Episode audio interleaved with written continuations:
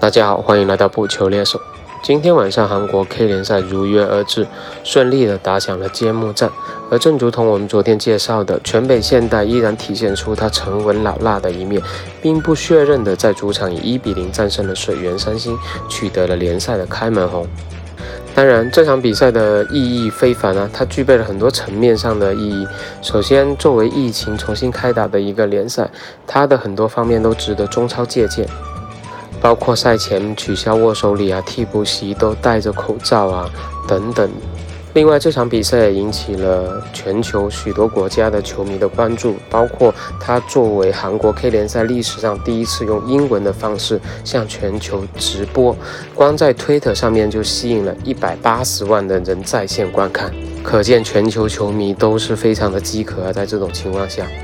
另外一个就是进球功臣，四十一岁的李同国，这同样是本场比赛的一个看点。作为中国足球的苦主之一，李同国曾经给中国足球也制造过无数痛苦的瞬间呢。但是作为一个四十一岁的老将，我们还是依然会对他表示敬意。而明天 K 联赛首轮的比赛也会陆续开打，欢迎大家关注同名公众号“补球猎手”，解锁更多的比赛推荐。那除了 K 联赛之外呢？今天主要还想跟大家分享一则比较有趣的信息啊，就是国际足联呢准备把每场比赛的换人人数由三人增加到五人。这个规则的修改呢是由国际足联提议，由国际足球协会理事会，也就是 IFAB 进行的临时修改。我们知道 FIB 是专门负责足球规则的修。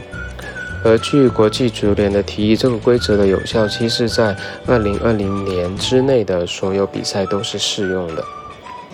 而这个规则呢，更改是即时生效的，但具体是否采用呢，则由各国足协和各国的联赛自行安排。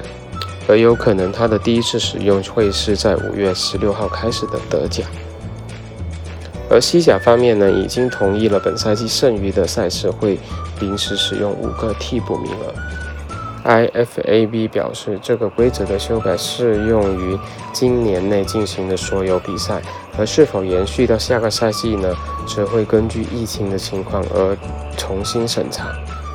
另外，IFAB 还调整了关于 VR 使用的规则，允许本赛季停止使用该技术。因为我们知道 VR 技术是会涉及到很多 VR 人员需要在现场操作的，但为了尽量减少人员在球场出现，所以呢是允许各国联赛停止使用 VR 技术。